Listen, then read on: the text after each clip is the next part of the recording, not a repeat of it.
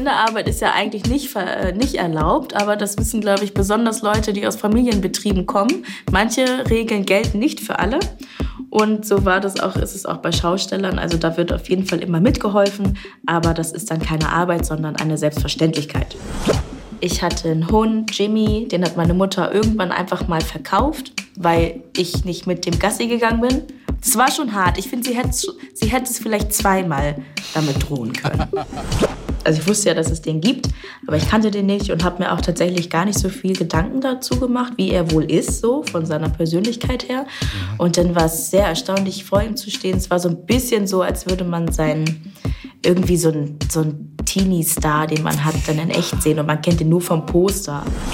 Als ich jünger war und ich wollte natürlich dann so aussehen, wie all das, was mir gespiegelt wurde, was schön ist. Und das waren keine Afrohaare. Deshalb hätte ich sie auf jeden Fall gern teilweise einfach ach, abrasiert, keine Ahnung. Talk mit Tees. Aminata Belli ist Fernsehmoderatorin, Journalistin und Reporterin, zum Beispiel für das ARD-Jugendportal Funk. Nach dem Abi hat sie zunächst mal Modejournalismus studiert und zunächst bei einem Modemagazin gearbeitet. Im neuen Kinofilm Lightyear spricht sie die Rolle einer Offizierin im Team von Buzz Lightyear, den wir als Spielzeugfigur aus Toy Story kennen. So, hallo nach Berlin bist du, glaube ich, ne? Ich, hallo zurück erstmal. Ich freue mich sehr, hier zu sein. Und ich bin gerade in München. Ach, du bist in München. Denn ich habe gesehen, du bist ja aus Bad Oldesloe eigentlich. Also ich bin in Bad Oldesloe geboren. Aber eigentlich nur zufällig, weil ich bin ein Schaustellerkind und da war gerade Jahrmarkt und dann bin ich in Bad Oldesloe geboren. Aber so und dann waren wir auch des Öfteren in Bad Oldesloe zum Jahrmarkt, aber ja. so richtig, ja. Aber aus dem Norden kommst du trotzdem. Hamburg ist trotzdem eigentlich so deine Heimat. Ja, ja, voll. So, also, also Kreis Stormann, Herzogtum Lauenburg und so weiter, das ist meine Heimat. Und da fühle ich mich nach wie vor zu Hause. Ach, guck mal hier, Kreis Herzogtum Lauenburg, das kenne ich auch noch, denn ich bin aufgewachsen in Schwarzenbeek danach. Also Ach das, echt? Ja. Da waren wir auch zum Jahrmarkt, das ist ja witzig. ja, hast du denn auch einen norddeutschen Slang ein bisschen drauf? Nee, den hat dir das Schaustellerleben wahrscheinlich ausgetrieben. Doch, nee, nee, der norddeutsche Slang ist auf jeden Fall da. Es ist aber sehr auffällig, ähm, wenn ich wenn ich nicht zu Hause bin und so, dann rede ich weniger Norddeutsch. Und wenn ich dann zwei, drei Tage bei meiner Mutter bin oder, oder bei Oma und so, ja. dann rede ich sehr Norddeutsch. Ich habe schon ein bisschen aufgehört, zu Norddeutsch zu sprechen, weil ich selber gemerkt habe, das ist schon, war schon ab, ab einem gewissen Punkt, dachte ich, kann man das auch ein bisschen reduzieren. Wobei beim Norddeutschen ist ja wirklich ganz gut, die Leute mögen das. Und zwar uneingeschränkt. Ja, ne? ja das stimmt. Ja, das konnten nicht das mal stimmt. die Ostfriesenwitze damals verhindern, die ja so ein bisschen immer einen auf doof gemacht haben. Also, aber ja. die, die, nicht mal die konnten das kaputt machen dann sprechen wir doch auch mal über Lightyear. Das ist ein äh, Science-Fiction-Animationsfilm. Es ist die wahre Ursprungsgeschichte von Buzz Lightyear, der Space Ranger, mhm. den wir als Spielzeugfigur aus Toy Story kennen. Da gab es also offensichtlich einen Film, den der kleine Andy gesehen hatte, weshalb er sich dann diese Spielzeugfigur gewünscht hat. Und genau, genau. diesen Film, den gibt es jetzt. Also du bist die Offizierin im Team. Sag mal, genau. ich habe nirgendwo einen Namen gefunden. Ich weiß nicht, wie du, wie du heißt in dem Film. Ich weiß auch nicht, wie sie heißt. Sie ist einfach, sie heißt einfach Offizierin. Ja, eben. Also sie hat vielleicht einen Namen, aber der Name, den wissen wir nicht. Auch ungewöhnlich eigentlich, oder? Ja, aber es ist nur eine kleine Rolle und ich glaube, die haben auch oft keinen Namen. Ja, das stimmt auch. Die wieder. macht ihren Job und da wird nicht nachgefragt, wie sie heißt. Wie solltest du die sprechen denn? Also äh, bei den Schauspielern sagt ja mal, wie hast du es angelegt? Hm.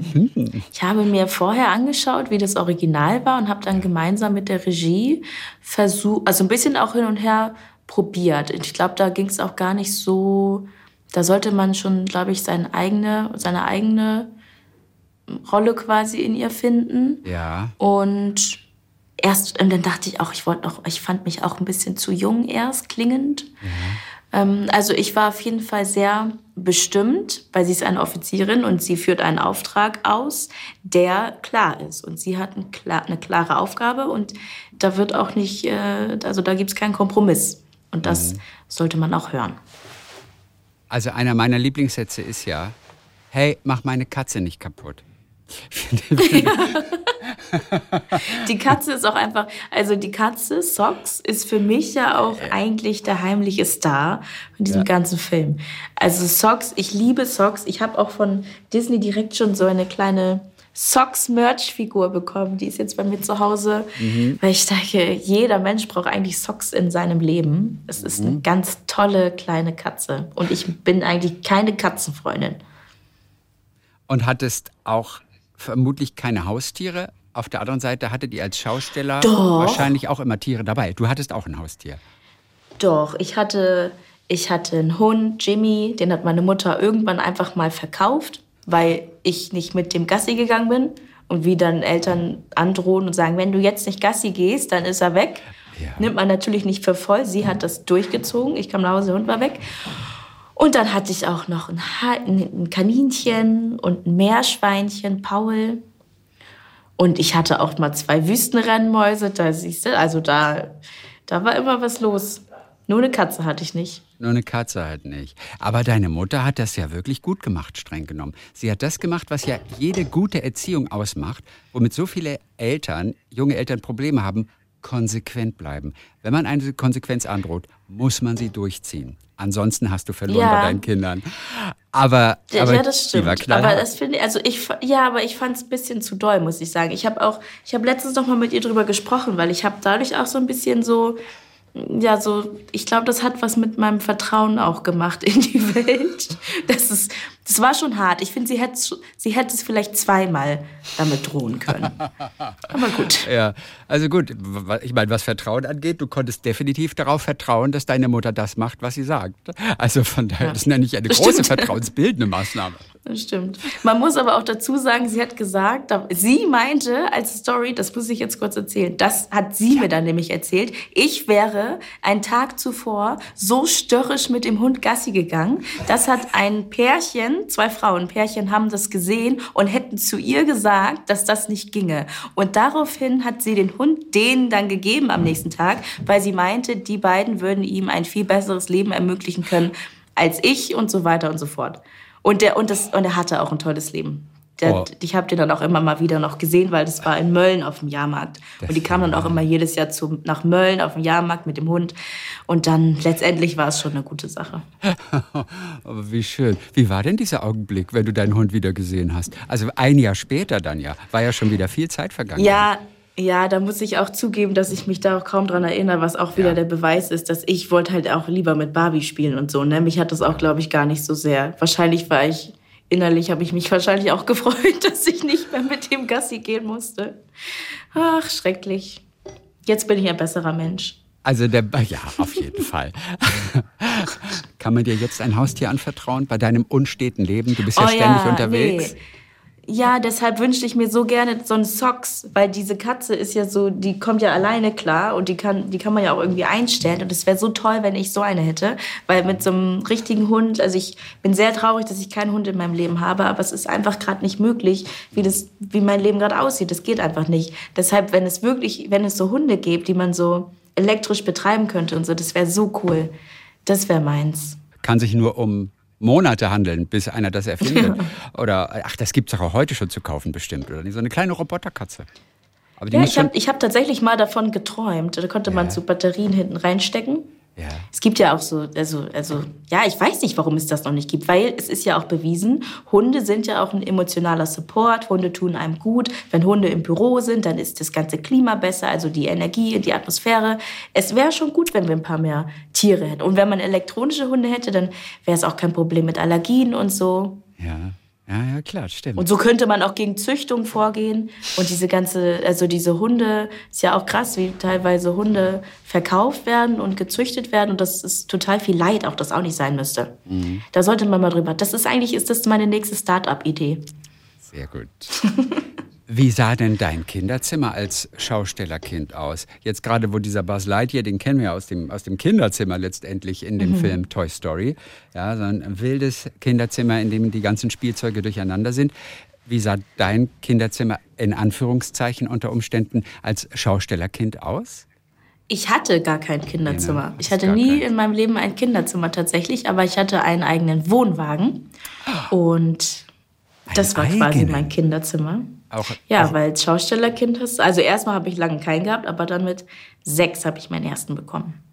Also bis sechs habe ich bei meiner Mutter, glaube ich, auf dem, entweder auf dem Sofa oder ich hatte so ein Klappbett, was man ausklappen konnte. Also ich hatte bis sechs kein Zimmer und auch kein.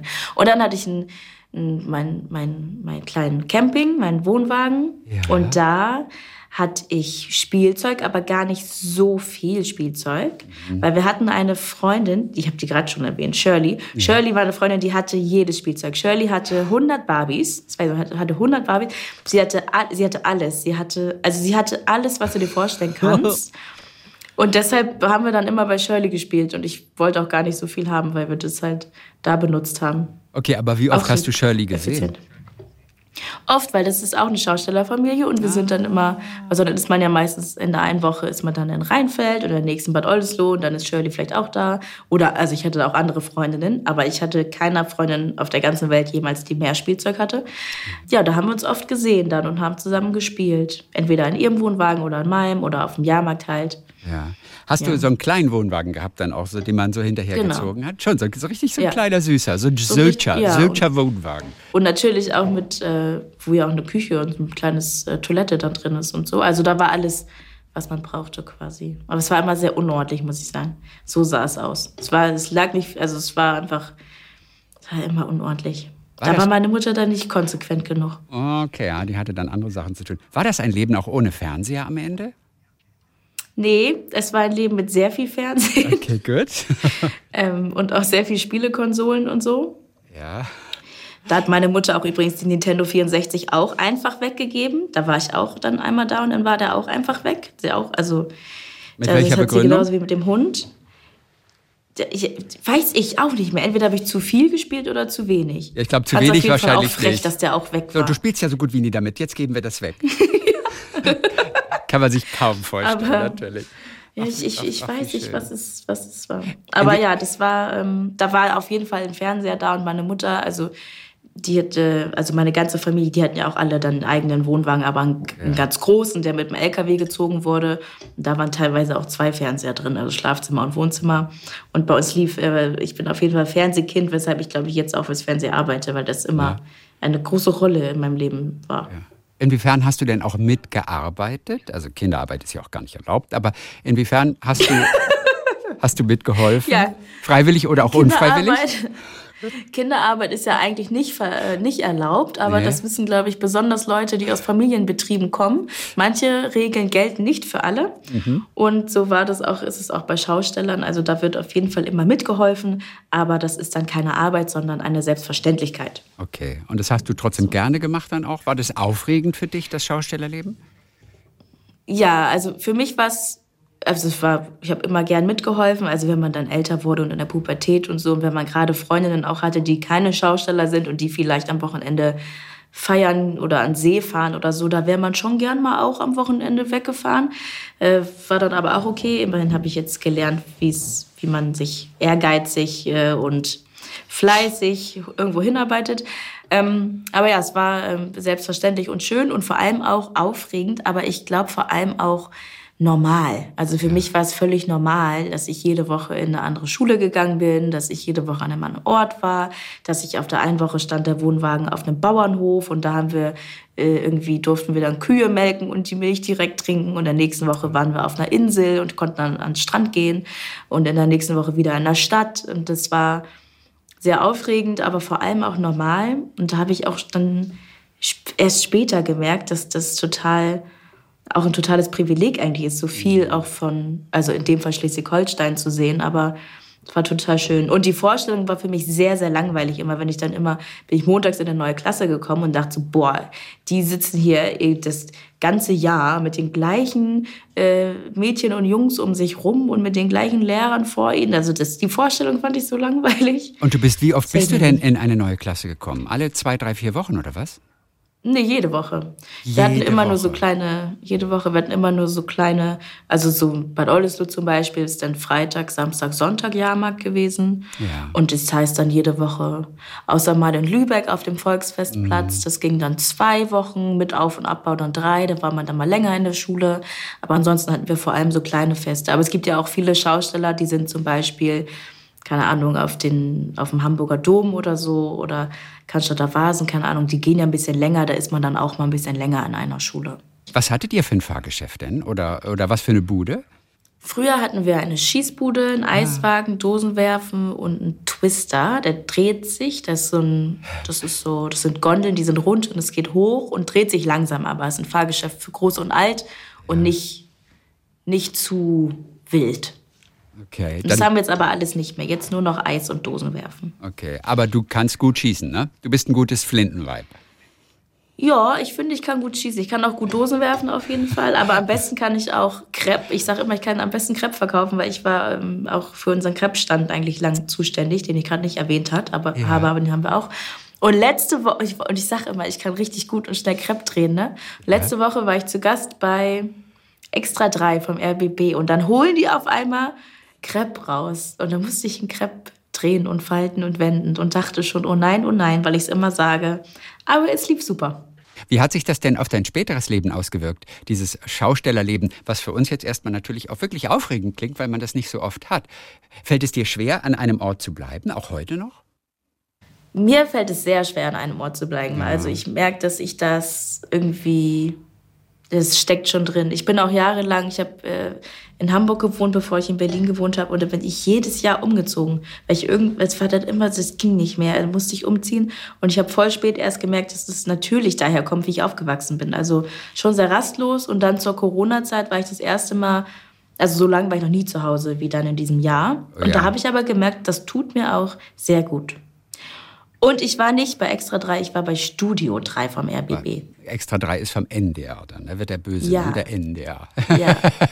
Ich war, ich war 3. bei Studio 3 vom Bei RBB und RBB. es war ganz toll. Eine kuriose Kindheit, trotzdem für dich natürlich auch normal. Dein Vater hast du erst später kennengelernt, der war also nicht mit dabei, sondern du bist mit der Mutter vor allem rumgezogen. Oder hattest du ganz viele Väter, Ersatzväter sozusagen, damals in der Zeit? Also mein Vater war da, bis ich zwei war und der war vorher, ist er mit meiner Mutter auch, äh, war da auch im Jahrmarkt unterwegs und dann Okay. war der aber weg. Aber ich bin vor allem auch mit meinen Großeltern aufgewachsen Mhm. und ähm, mein Opa hat auf jeden Fall eine, also ich glaube so die, also mein Opa hat nicht meine, die Vaterrolle eingenommen, weil das, also war halt mein Opa, es war die Opa-Rolle, aber ich glaube, das war so die Männerrolle. Falls man die wirklich braucht im Leben, dann war es auf jeden Fall mein Opa. Ja. Der war auf jeden Fall immer da. Ja. Wie toll. Dein Vater hast du erst äh, später als Erwachsener mal kennengelernt in Gambia. Genau. Wie ist euer Genau. Verhältnis heute? Wie hat sich das denn entwickelt? Ist ein super nettes Verhältnis. Wir schreiben uns auf WhatsApp und sind auf jeden Fall miteinander verbunden. Und ja, Diese allererste Begegnung dort in Gambia, wie hast du die noch in Erinnerung? Denn es klingt nach einem life-defining Moment irgendwie so. Das Ja, muss sehr das- groß gewesen sein. Das war auf jeden Fall genau das. Also das war unbeschreiblich, weil es irgendwie, also ich wusste ja, dass es den gibt, aber ich kannte den nicht und habe mir auch tatsächlich gar nicht so viel Gedanken dazu gemacht, wie er wohl ist, so von seiner Persönlichkeit her. Und dann war es sehr erstaunlich, vor ihm zu stehen. Es war so ein bisschen so, als würde man seinen, irgendwie so ein, so ein Teenie-Star, den man hat, dann in echt sehen und man kennt ihn nur vom Poster. Ja. Nicht, weil ich ihn verehrt habe oder so gar nicht, sondern weil man ja, also ich denke zum Beispiel auch jetzt bei, keine Ahnung, Kim Kardashian oder Michael Jackson oder so, denkt man, es sind keine echten oder waren keine echten Menschen. Wenn die plötzlich vor dir stehen, denkt man ja, oh, du, dich gibt's ja wirklich. So war das mit meinem Vater. Ja. Und wo war diese Begegnung? Bei ihm zu Hause oder wo habt ihr euch getroffen? Und vor allem, wer hat es organisiert? Ich habe das alles selber organisiert tatsächlich und ich bin auch allein nach Gambia geflogen und ich wollte auch eigentlich erst mal in Gambia ankommen und die, also ich war vorher schon mal da, aber das letzte Mal, als ich zwei war dann. Und ich wollte erst mal ankommen und mich auch akklimatisieren und die Kultur kennenlernen und erstmal, also ich wollte auf jeden Fall erstmal ankommen und in meinem eigenen Tempo, in meinem eigenen Tempo entscheiden, wann ich äh, ihn dann kennenlerne. Aber ich weiß nicht, wie er herausgefunden hat, dass ich komme. Auf jeden Fall hat er mich direkt am Flughafen abgeholt und stand da. Du hattest dich noch nicht mal angekündigt. Es sollte eine Überraschung Nee. sogar sein. Nee, nee, es sollte nicht mal eine Überraschung sein. Ich hatte zwar einfach ein bisschen Vorsicht auch, weil ich nicht wusste, Okay. weil es alles sehr, also es ist auch alles sehr, es ist ein sehr aufgeladenes Thema und auch nicht einfach und so. Und ich glaube, ich wollte mich da selbst schützen, eben davor, dass ich in meinem eigenen Tempo entscheiden kann, wann und wie das passiert. Aber es klappt nicht. Das ist auch ein Learning. Das ist so Afrika generell, glaube ich. Da kannst du nicht sagen, wir machen hier irgendwas in meinem Tempo. da, Wer hat ausgeplaudert, dass du kommst? Weiß ich auch nicht. Weiß man nicht. Also, okay. Nee. Alles klar. Aber du wusstest, wie er aussieht. Hattest du Fotos von ihm, wie er denn ja. aktuell Ja, ausschaut? ja. Das schon, okay. Doch, ich habe Fotos und vor allem auch Videos, weil meine Mutter, also ich bin froh, dass es äh, damals noch kein YouTube, TikTok und Snapchat und was nicht alles gab, weil die hat von Anfang an nur gefilmt. Es gibt so viel Videomaterial, die hat von Anfang an, also wirklich, die hat vom Frauenarzt, vom Ultra, da hat, da hat die schon angefangen aufzuzeichnen. Das ist richtig, also, aber es ist sehr schön anzusehen und deshalb äh, kan kannte ich ihn auf jeden Fall auch. Okay, und die letzte Frage, was habt ihr den ersten Tag gemacht dann zusammen? Also hat dich überrascht am Flughafen? Und was habt ihr gemacht an diesem Mm. ersten Tag? Das ist eine gute Frage und das hat mich noch nie jemand gefragt tatsächlich. Ja, denn so lange ist Und es ja ich noch gar weiß nicht es her, auch nicht. Ne? Auch. Ja, es ist 2016 war das, glaube ich. Siehst du mal, noch gar nicht so Ich glaube, ja, und vor allem, ich wollte auch eigentlich schreiben. Ich habe ähm, auch ein bisschen was aufgeschrieben, als ich da war, was ich mir auch bisher nicht nochmal durchgelesen habe. Ja. Und es ist, ich weiß gar nicht, was wir gemacht haben. Ich weiß auch gar nicht, ob ich da, ich weiß es nicht. Das ist total interessant. Da muss ich noch mal in mich gehen und das muss ich noch mal nachlesen, weil ich es jetzt auch selber wissen will. Gut, Ja. dass du es angesprochen hast. Okay, Das finde ich ja, interessant. Es war aber auch alles so ein bisschen wie so ein Film, weißt du? Das war ganz viel so, ich weiß auch gar nicht, äh, der Moment im Flughafen, das, das ist alles so, die Zeit ist stehen geblieben, das ist an mir vorbeigezogen und ganz viel ist auch wieder weg dann, glaube ich, danach, weil das wirklich, weil das so intensiv war. Ja, okay. Aber ihr seid zu ihm nach Hause gegangen. Hat er dann noch eine neue Familie, die du kennengelernt Ja, hast? ja, Oder ja, hat er dir ja. seinen Arbeitsplatz gezeigt? Was macht er? Ja, ich habe alles äh, äh, kennengelernt und viele Leute getroffen und kennengelernt. Deshalb, glaube ich, sollte man auch generell mehr aufschreiben und auch aufschreiben, Total. also vor allem aufschreiben, was schön war oder wie sich das auch angefühlt hat. Weil oft ist es ja so, wenn man sich dann zurück und rein erinnert, dann fühlt man das ja auch wieder. Oder manchmal, wenn man nur einen Geruch riecht oder so, dann hat man wieder dieses Gefühl. Da braucht man aber manchmal so einen Impuls. Und wenn man das alles vergisst, ist schon schade. Ja. Das ist ja auch ganz interessant. Dein Hund, ja, um den hast du dich nicht so gut gekümmert, also in den Augen deiner Mutter, aber dein Dozent später im Modejournalismusstudium, der hat mal zu dir gesagt, Aminata, du studierst nicht soziale Arbeit. Das ist ja klar. Warum hat er das gesagt? weil ich, weil, weil, weil da, ich finde das interessant, weil ich glaube nämlich, ich, dieser Hund war nämlich bevor ich in die Schule gekommen bin. Ne? Ja, okay. Und ich Mhm. weiß, dass ich mit dem Zeitpunkt, wo ich in die Schule gekommen bin, habe ich dann auch, glaube ich, meine ersten, ich habe schon vorher Rassismuserfahrungen gemacht, aber dann mit der Schule wurde es äh, doller und auch so Ungerechtigkeiten auch zwischen Kindern und so, nicht nur mich betreffend. Und dann fing es an, dass ich absolut doll für für, für einfach Gleichberechtigung einstehen wollte und mich sehr dafür eingesetzt habe, dass ja Ungerechtigkeiten nicht stattfinden. Und das hat, das ist irgendwie so doll geworden, dass ich bei jeder Sache dann im Studium später war es immer irgendwie etwas sozialkritisches und es war nie einfach nur Mode und ich wollte immer noch, dass da noch mehr dahinter ist und dass wir noch was Politisches dabei haben und dass wir eine Message haben und dass man was lernt und mitnehmen kann für die Gesellschaft und nicht nur über die Mode irgendwie. Weil da ging es um die Abschlussarbeit, glaube ich, und ich habe das mit, äh, ich habe mit Geflüchteten gearbeitet, generell und so, äh, mich engagiert und, und dann aber auch für die Abschlussarbeit. Und ich wollte dies und jenes und noch mehr. Und dann hat er irgendwann gesagt, Aminata. Weil mein Anspruch, weil mein Anspruch war, war also mein Anspruch war, ich glaube, meine Prioritäten lagen woanders als, als seine. Dann hat er mich dran erinnert. Aber wir sind dann auf einen guten Nenner gekommen. Hast du eigentlich für die Dinge, die du erreicht hast, arbeiten müssen? Oder hat sich bei dir so alles auf ganz natürliche Art und Weise ergeben? Das ist ja so eine ulkige Frage. Ja. Wer, also ich glaube, die Leute, bei denen sich das ergibt, das, das kann ja eigentlich nur sein, wenn man irgendwo reingeboren ist und was erbt, oder? Und ja, es sei denn, die Jobs ja haben dich gefunden. Also zum Beispiel, ich meine, du wolltest immer MTV-Moderatorin werden, du durftest dann auch mal, ich glaube, diese letzte Chartshow MTV 100 durftest du sogar dann auch mal moderieren. Hast Ja, du für, für diesen dafür- Job zum Beispiel ja, ja. gekämpft oder wurde er dir quasi angeboten? Ah, okay. Nee, also ich habe auf jeden Fall durch sehr viel Arbeit und Fleiß dafür gesorgt, dass dann Leute zu mir kamen und mir quasi was angeboten haben. Aber die wären ja von, von allein auch nicht zu mir gekommen, wenn ich nicht vorher was gemacht hätte. Also ich würde schon sagen, dass ich äh, mit sehr viel harter Arbeit und sehr viel Fleiß und sehr viel gleichzeitig auch gearbeitet. Also ich habe ähm, erstmal in der Redaktion gearbeitet, an der Moderedaktion und habe währenddessen Interviews gemacht und so weiter und frei gearbeitet und immer alles doppelt und gleichzeitig. Und da aber auch voll viele Möglichkeiten und Chancen bekommen, das machen zu dürfen. Also meine Urlaubstage für andere Arbeit zu benutzen. Sagt ja auch nicht jeder Chef ja. Und dann habe ich aber auch auf jeden Fall Glück gehabt. Also, dass jetzt zum Beispiel Disney zu mir gekommen ist und gefragt hat, ob ich eine Rolle sprechen will, da habe ich nicht, ich habe nicht danach gefragt, ich habe nicht danach, ähm, ich habe mich darauf nicht beworben. dass die kamen quasi zu mir, aber die wären nicht zu mir gekommen, wenn ich nicht vorher äh, meinen Asch abgearbeitet hätte. Und ich glaube, das ist auch so dieses, das, also ich wusste auch immer, dass ich, ich habe ganz viel gearbeitet, auch so als Praktikantin damals und so. Da ich bin als erstes in der Redaktion gewesen und als letztes gegangen und dachte die ganze Zeit, okay, äh, mein Leben, ich habe gerade gar keine Zeit, weil ich nur arbeite, aber ich arbeite darauf hin, dass ich irgendwann die Lorbeeren dafür einsacken kann.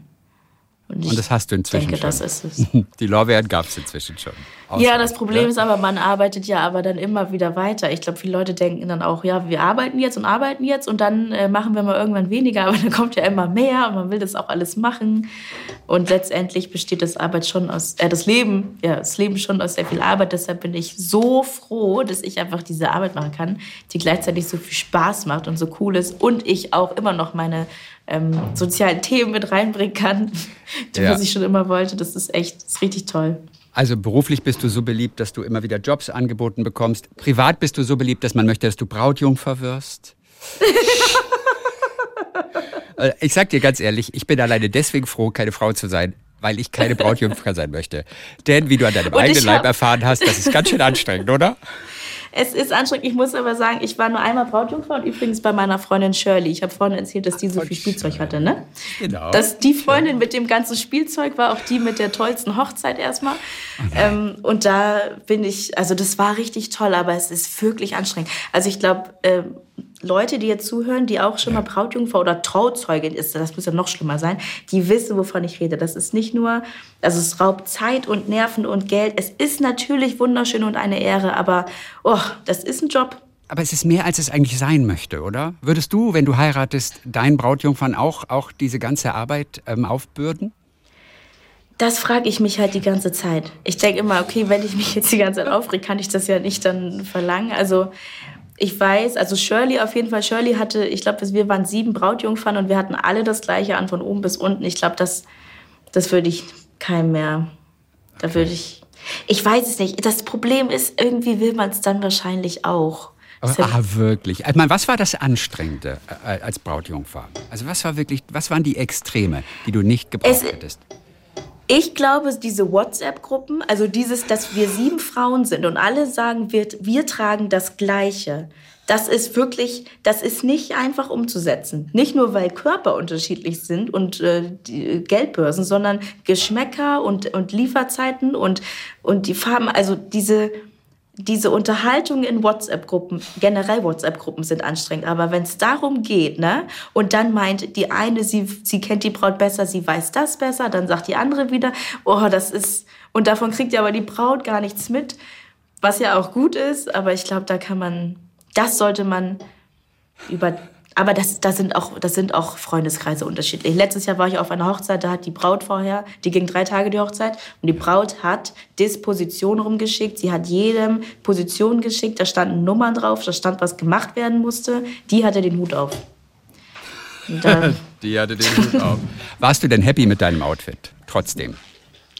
Ja, ich war sowieso sehr happy. Ich finde Hochzeiten generell sind so was Schönes und gerade wenn so gute Freundinnen und Freunde heiraten, das ist doch, da will ich auch den ganzen Tag nur heulen und mich freuen und glücklich sein und da wird ein Tag lang die Liebe zelebriert und alles ist schön und die ganzen Vorbereitungen vorher und so weiter.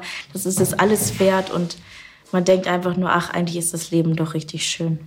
Ganz zum Schluss möchte ich dich noch nach äh, diesem Bilderbuch fragen, Hair Love, das du übersetzt hast. Ja. Ähm, fürs Deutsche. Daraus wurde ja ein so sensationeller Kurzfilm auch gemacht, der auch einen Oscar mhm. gewonnen hat, wo der Vater zum ersten Mal die Haare seines Mädchens kämmen müsste, ein afroamerikanischer mhm. Vater. Aber die Mutter ist nicht da im Krankenhaus, hat aber so ein Video gemacht, wie es geht. Aber die Siebenjährige mhm. ist alleine überfordert damit und äh, er auch. Und zusammen kriegen sie das dann hin. Also das ist so eine ja. zauberhafte Geschichte, um so ein bisschen auch mal das Image des afroamerikanischen Vaters Vaters aufzupolieren. Ja. ja, dass die sich durchaus kümmern. Aber auch geht es darum natürlich, dass People of Color so auch, auch, auch diese Haare, die manchmal auch so, so schön, aber so anstrengend sein können, anzunehmen. Ja.